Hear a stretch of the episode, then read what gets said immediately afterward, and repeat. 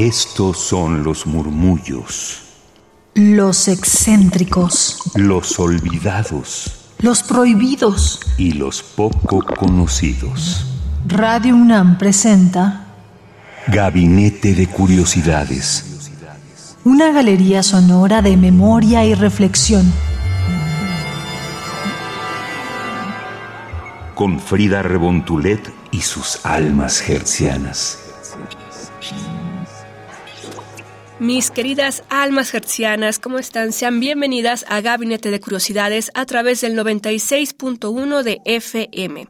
Yo soy Frida Rebontulet y también les invito a que nos sintonicen por internet en radio.unam.mx o también mediante el podcast radiopodcast.unam.mx mx. Hoy tenemos como título a este programa La radio y la música entre la teoría de Adorno y el silencio de John Cage. Así que atentos porque seguramente llegarán algunas quejas después de este programa a la estación. Así que hoy vamos a explorar justamente dos perspectivas contrastantes sobre la radio y la música. Por un lado, la visión del teórico Theodor Adorno y por otro, la filosofía del compositor John Cage. Prepárense para sumergirse en un apasionante debate sobre la esencia de la música y su relación con la radio.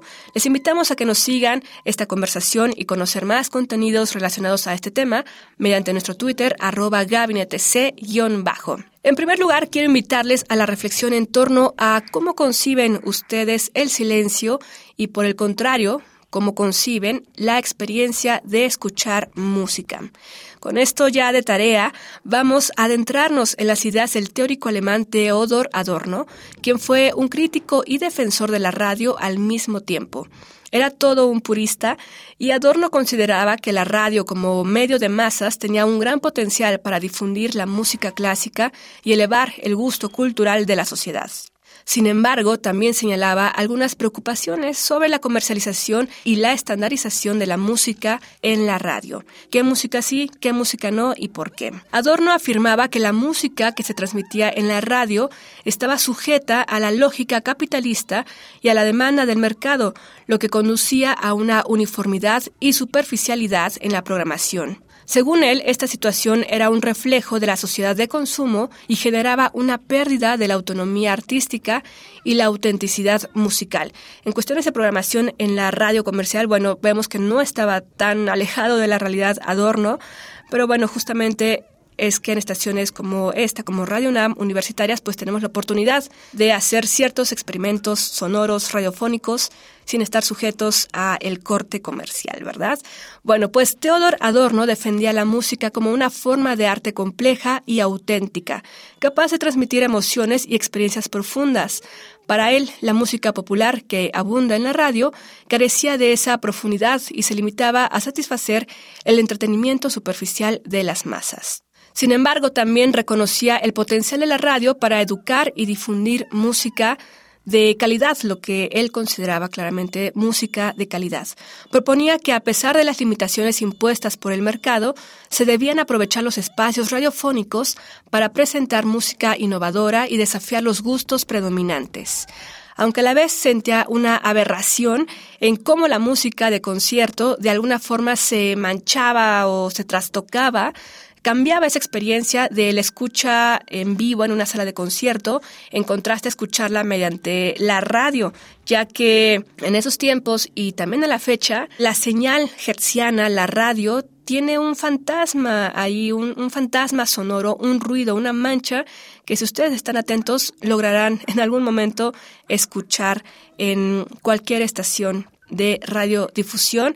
Depende, cuestiones técnicas, que sea más notorio o menos notorio en una u otra. Entonces eso para él le revolvía el estómago saber que un clásico de Beethoven, por ejemplo, iba a estar manchado con ese sonido radiofónico. Si quieren conocer más de las teorías de Adorno y sus planteamientos en torno a la radio, el arte y demás, pueden leer el ensayo titulado La radio como forma de arte que se compila en el libro Música, Radio y Cine, publicado en 1938. Así que dejando por este lado a Adorno, ahora cambiamos de perspectiva y nos adentramos en el mundo del compositor John Cage. Cage, a diferencia de Adorno, desafió radicalmente la concepción tradicional de la música en su famosa obra 433.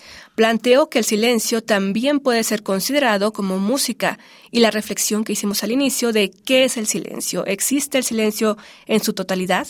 Cage argumentaba que el sonido ambiente, los ruidos y hasta el silencio absoluto pueden ser apreciados estéticamente y experimentados como música. Para él la música no estaba limitada a composiciones estructuradas y melodías, sino que residía en el encuentro entre el oyente y los sonidos presentes en el entorno. Cage también cuestionó la noción de autoridad en la música y abogó por la democratización de los sonidos, animando a las personas a explorar y apreciar la música en todas sus formas posibles.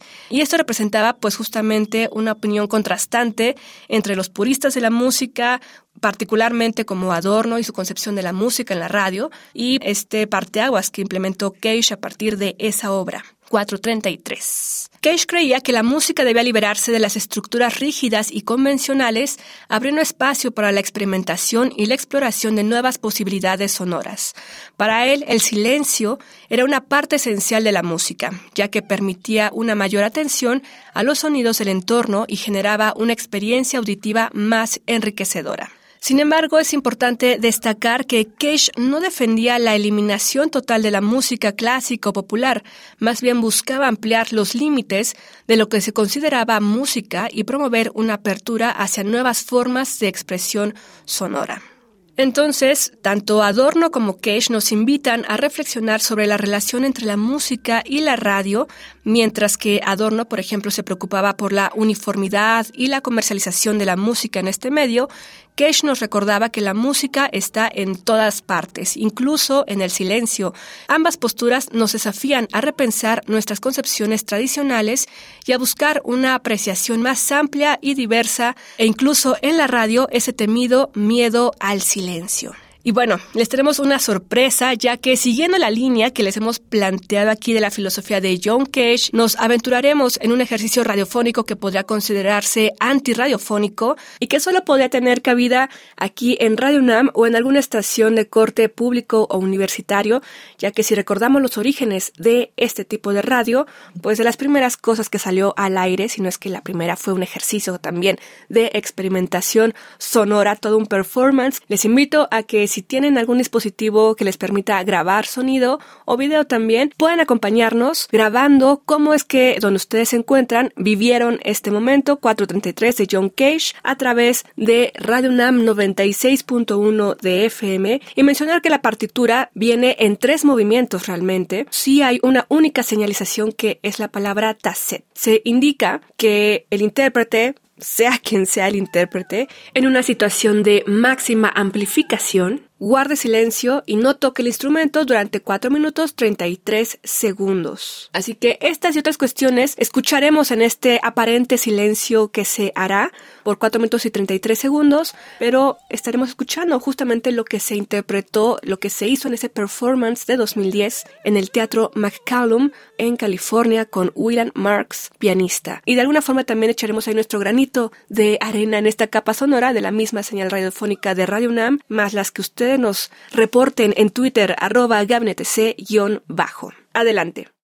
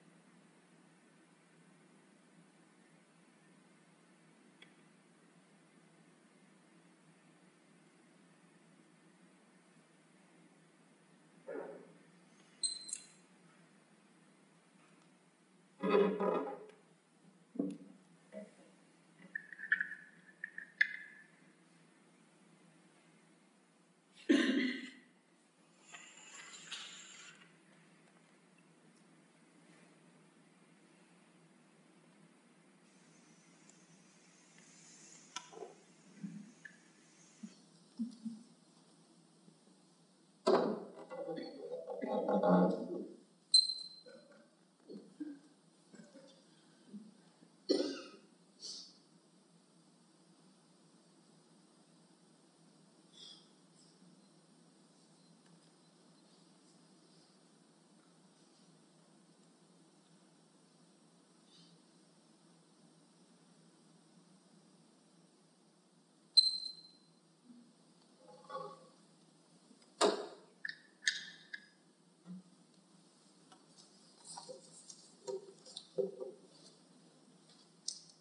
Están en Gabinete de Curiosidades a través del 96.1 de FM y no, no se cayó la transmisión, estación, todo está bien.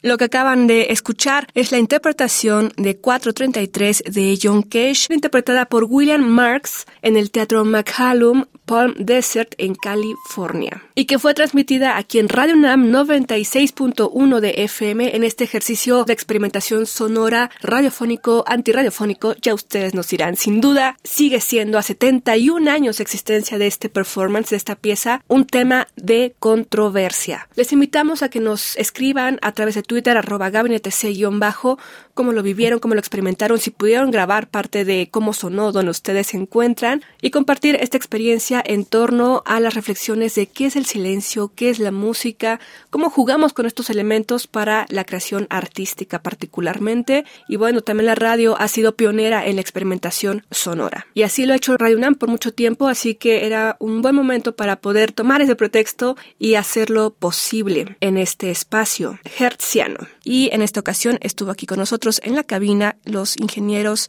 Gabriel Centeno y Miguel Ángel Ferrini, con ustedes Frida Rebontulet. Hasta la próxima queridas almas gercianas. Recuerden que Radio Nam es experiencia sonora.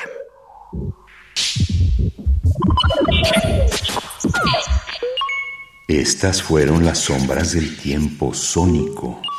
Radio UNAM presentó Gabinete de Curiosidades.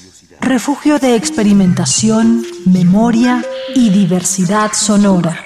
Dispara tu curiosidad en la próxima emisión.